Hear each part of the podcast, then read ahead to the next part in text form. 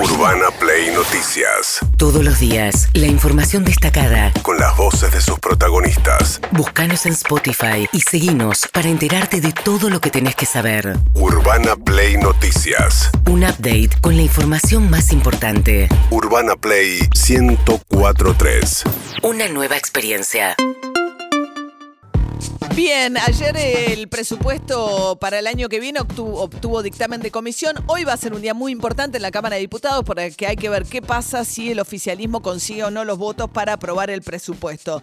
Todavía no está del todo claro si la oposición va a dar quórum, si después va a aprobar. Eh, fíjense, por un lado, y además aparecen las diferencias también de la oposición. María Eugenia Vidal, ¿qué decía?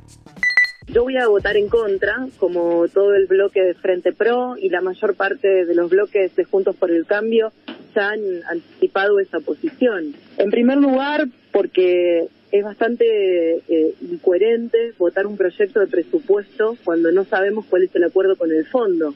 Que es evidente que el acuerdo con el fondo tiene que ser coherente con el proyecto de presupuesto. Entonces, el ministro de Economía Guzmán no dio ninguna precisión sobre las condiciones del acuerdo del fondo y si este presupuesto es consistente con eh, el acuerdo que finalmente va a firmar el gobierno. Creemos que hay que votar las dos cosas juntas.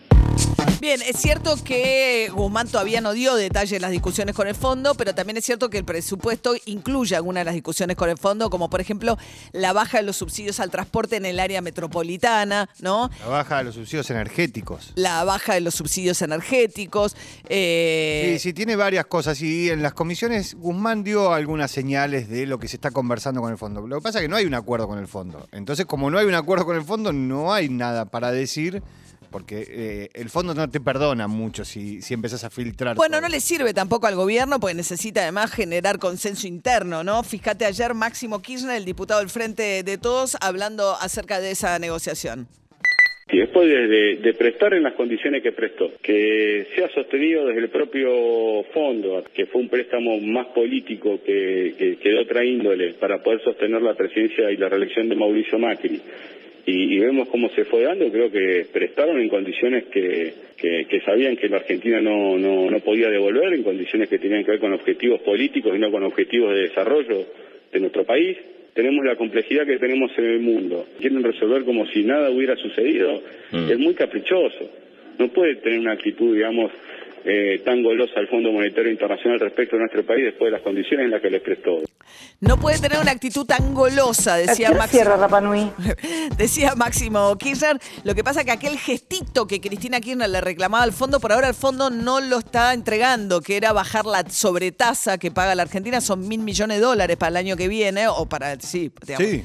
Eh, y entonces ahí hay una discusión, porque el fondo mucho no se dio, ni alargó los plazos más allá de los 10 años, ni tampoco bajó la sobretasa. Urbana Play Noticias. Seguinos en Spotify. Eh, mientras tanto, Martín Tetaz, diputado de la Unión Cívica Radical, participó en la discusión por el presupuesto y fíjate, algún matiz respecto a lo que había dicho María Eugenia Vidal marcó.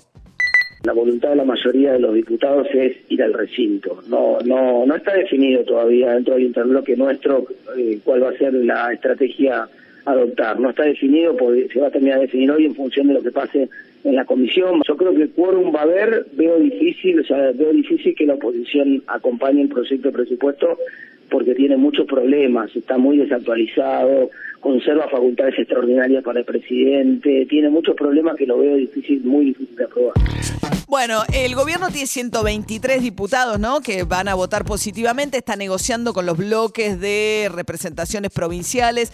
Ahí uno dice, che, dame la zona franca que te pedí en Misiones, necesito que me tal obra pública, dame un poco la provincia del norte, che, los subsidios al transporte son toda el área metropolitana, nosotros también queremos.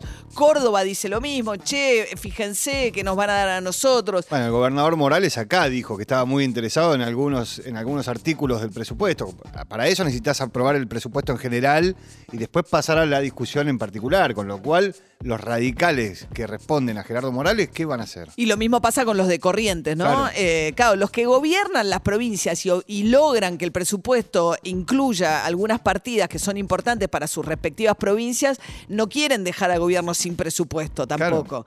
Mientras tanto, Tetas lo que reveló, él dijo que sin querer, es que en estas negociaciones de sumame esto, incluíme el otro, había eh, el compromiso de que iban a subir en 180 mil millones de pesos en total el presupuesto. Lo que pasa es que le habían dicho, che, no lo cuentes. Fíjate en el intercambio que tuvo con Carlos Heller del Frente de Todos, que presidía la comisión y discutía de esta manera con Tetas.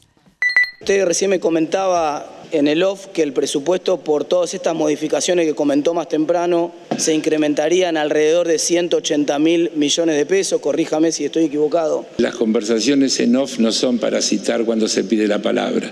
Es la última vez que yo aceptaré hablar en off con usted porque se ve que no tiene claro cómo funciona el off. El off es una cosa de confidencia en la que no se usa tres minutos después como un argumento en, en el medio de un debate. Quiero pedirle públicamente las disculpas por haber hecho público una conversación. Lo entendí mal yo, me hago cargo, pensé que lo, habíamos acordado que lo podía mencionar. Perfecto. Le agradezco las disculpas y se las acepto, diputado. Bien, tenía razón Heller, ¿no? En la cuestión parlamentaria eh, hay cuestiones donde, digamos, este, se acuerdan entre ellos. Estaba muy enojado Heller. Estaba muy enojado Heller, aparte si uno escucha el audio, eh, te hace bastante simple. Recién en un off.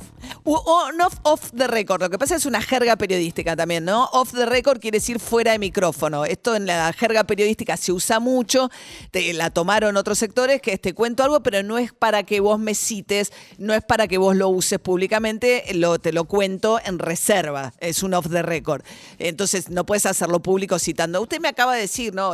justamente lo contrario del off the record. Ahí está el problema. Ahí va. Mientras tanto, eh, ¿qué más? Eh, la ministra de Salud, eh, Carla Bisotti, le preguntaron si, tal como viene la vacunación y en función de los casos, podría pensarse que las clases van a empezar o no en el mes de marzo con total presencialidad. Y esto contestaba. Saber lo que va a pasar en marzo es imposible. Hoy no se sabe si las clases arrancan o no. Arrancan a clases. Ministra, No me quieras hacer decir que no van a empezar. No, no, no, yo le pregunto, ministra. Quiere un título. Estamos trabajando para que sí, justamente por eso se están vacunando a los adolescentes, los chicos, ya superamos, eh, estamos llegando casi al 80% de una dosis de adolescentes, 60 con dos dosis, llegando al 60% de niños y niñas de tres años con una dosis.